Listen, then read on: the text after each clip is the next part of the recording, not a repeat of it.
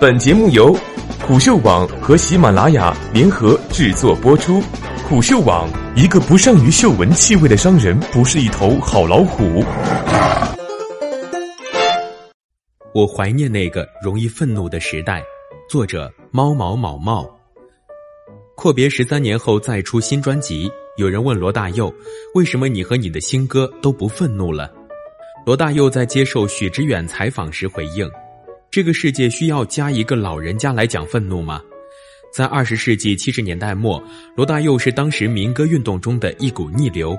他戴墨镜、穿黑衣、留长发，有着不逊于 Bob Dylan 的哑嗓，就连唱的歌也都是反叛的符号。对面的许知远一下陷入了怅然。昔日靠尖锐成名的反叛先锋罗大佑，现在竟成了温和中年罗大佑。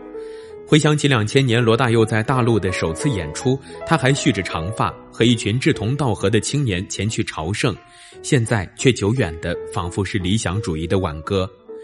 这不由得让我想起几年前，许知远跑去参加《南方人物周刊》中国青年领袖颁奖典礼，也是痛心疾首的在台上说：“看到大家对娱乐、对明星那种发自内心的追求，对世界完全没有个体精神和审美，沉迷在肤浅的大众狂欢里。”我觉得是很可悲的事情。他还强调要对这个世界保持愤怒。主持人于是问台下的观众：“你们愤怒吗？”观众齐声回答：“不愤怒。”表达愤怒曾如此珍贵，这些都只是许知远作为拧巴的公知的一个切面。作为一个让当下时代陌生的角色，许知远不问你的绯闻男友女友，或是你今年赚了多少钱，他更关心更多人面对时代的反应。而大众对他的群嘲中，常常裹挟着戏谑、顺应、嘲笑、批判，也些焦虑和莫名的优越感，唯独少了愤怒，一种足够有勇气发起对抗的情绪，一种天真的成分。可是过去人们是簇拥愤怒的，人们追随这些会愤怒的先锋，他们是古典的文艺青年，有着劝诫直率的性情，哪怕再通俗浅显的话题，也不放弃思考与批判的权利。无论是作词还是写字，还是相声曲艺创作，每每写到人性，都是拿捏着手术刀的精准。他们善于表达愤怒，并将这种情绪化成一种精神气、一种张力，牵引着大众去向上思考。这些都是古典文艺青年身上共有的特性。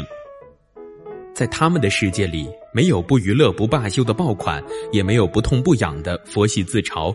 他们自洽的逻辑体系，天然的构造了自洽的价值体系，更会自主的思辨，也会因为思辨的结果而愤怒，甚至痛苦。而现在，罗大佑也很困惑：怎么搞的？好莱坞都在拍一些超人、蜘蛛侠，还有钢铁侠，你怎么都搞这种大集合出来了？好像真正的人类创意都用完了。大家拼命的在想把资源做快速的应用、快速的投资、快速的回报，可是这个时代的料在哪里？牛肉在哪里？他真正拿出来的时候，作为一个人，他讲出来的话，他实质上的东西在哪里？我们忧心忡忡的埋头赶路，像弱小而不得不逞强的蚂蚁，在这个大城市的干线上日夜兼程，在娱乐八卦热点中最喧闹、最有创造力的人群，反而在最关键的场合黯然退场，或是冷眼旁观。乐评人不敢骂歌手，五毛党不敢议权贵，越来越多的自媒体人烹制着人血馒头，新鲜感一过，生活在前线的我们依旧如履薄冰。像是被捆住手脚的楚门，一边喝饱了鸡汤，一边充满了无力感。抬起头，仿佛能看到许多亡魂盘旋着上升到雾霾弥漫的高空中，他们并没有互相厮杀，也没有悲嚎，就静悄悄地悬浮在城市的上空，正如赌城上蔓延着的拥堵不堪的地铁线，从不缺来者，来后不知道去向何方。我们好像越来越不习惯表达愤怒了。许知远曾给老朋友余威和张帆发微信：“怎么人们会对我有这样的偏见呢？”他说：“我并没有愤怒，我只是对于现实提出一点我的质疑。但是在我们现在的环境里，轻微的质疑就被当成愤怒了。”他的形象对年轻观众来说太陌生了。当相声演员在讲段子，段子手在玩弄内容，内容暴发户在挑逗大众的情绪，大众又无比默契的开启娱乐至死的群嘲模式时，忽然冒出来一个人在荧幕前较真的提问：“你们愤怒吗？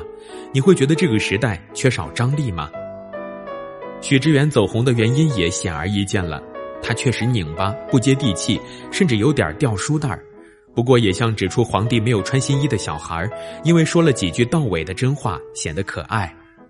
这也正如罗大佑发出的经典诘问：不知道是我们改变了世界，还是世界改变了我和你？愤怒的本质是无能吗？肯定有人要吐槽：愤怒难道不是无能的一种表现吗？似乎有些道理。对于二十一世纪中国仅存的古典文艺青年来说，最大的拧巴在于，他们曾是政治界、文化界的意见领袖，他们用肉身去碰撞时代情绪，产生困惑、思辨、愤怒，甚至疼痛，而现在，他们却成为舆论场中的弱势群体。他们曾自以为是最有号召力的一群人。现在，他们却发现自己不但没有成为规则的控制者，舆论引导的角色反倒被冉冉上升的大 V、网红、内容暴发户替代了。对更多的人来说，思辨有何用？不如追求娱乐消遣，不如追求公用主义。人们愿意看被咀嚼过的商业内参，自媒体投放的人血馒头，花式炒作的娱乐综艺，也懒得钻研大部头。不像罗大佑年轻的那个时代。禁锢和教条是生活时代的那种矛盾，都太强烈了。我们那个时代的人思考是用力的，是深入的，没有第二条路可以走。而古典文艺青年反倒成为了最不知所措、最孤立无援、最焦虑不安，甚至连发出一句质疑“你们愤怒吗”都要接受排山倒海的群嘲和质疑。可是，选择不愤怒、趋于顺应平和，就是强者的表现吗？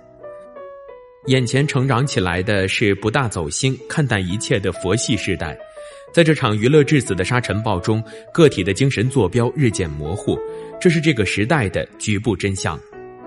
我们为什么不愤怒了？是因为我们不敢了？是懒的？还是因为愤怒真的没用了？